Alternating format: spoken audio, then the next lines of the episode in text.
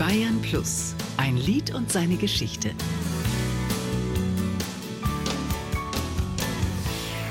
Sommernacht in Rom und wir beide träumen. Gigi Anderson und sein 80er-Jahre-Hit. Sommernacht in Rom, dieser Traum wird bleiben. Sommernacht in Rom, da gibt es also folgende Geschichte. Das ist ja mein größter Hit.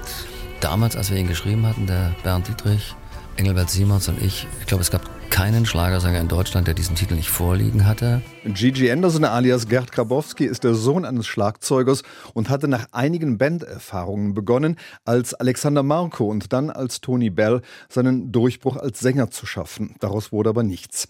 Er hatte aber auch angefangen, für andere Künstler zu schreiben. Für Engelbert erfand er The Spanish Night is Over.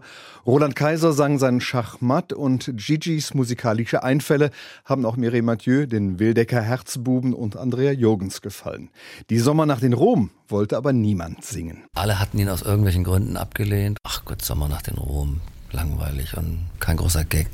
Ja, und dann haben wir so ein bisschen geärgert und haben gesagt, weißt du was, wir machen das jetzt selbst. Das war nicht das erste Mal, dass Gigi Anderson die Erfahrung gemacht hatte, dass jemand ein Lied aus seiner Feder nicht singen wollte. Anfang der 80er Jahre hat er Bonnie M. und der Goomba Dance Band sein Mama Lorraine angeboten, aber es bestand kein Bedarf. Dann hat er es selber aufgenommen und landete damit seinen ersten Hit in der deutschen Top Ten. Und damit hat er damals noch besser abgeschnitten als mit Sommernacht in Rom. Diese Sommernacht entwickelte sich im Juli 1985 zum Hit. Dann bin ich ins Studio, habe den Titel aufgenommen und habe damals in der ZDF-Hitparade erstmalig, kann ich mich genau erinnern, Nena hatte bis dato nie eine Hitparade verloren.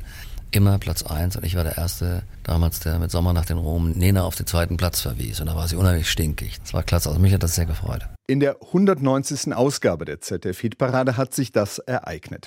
Das war am 24. Juli 1985. Einige von Gigi Andersons Konkurrenten waren neben Nena die Klaus Lage Band, Juliane Werding, die Ace Cats und Relax. Der erste Platz festigte seine Laufbahn als Sänger und so ist er seit fast 40 Jahren ein Garant für unbeschwerte Lieder, die sich auch gut verkaufen lassen. Und irgendwie scheinen die Ideen ihm bis heute nicht auszugehen. Die Erfahrung sagt mir, ich soll einfach den Menschen Freude bereiten. Und es gibt eine Bekannte von mir, damit kann man es eigentlich auf den Punkt bringen, die sagt, also wenn man deine Lieder hört, dann kann man unheimlich schön Staubsaugen.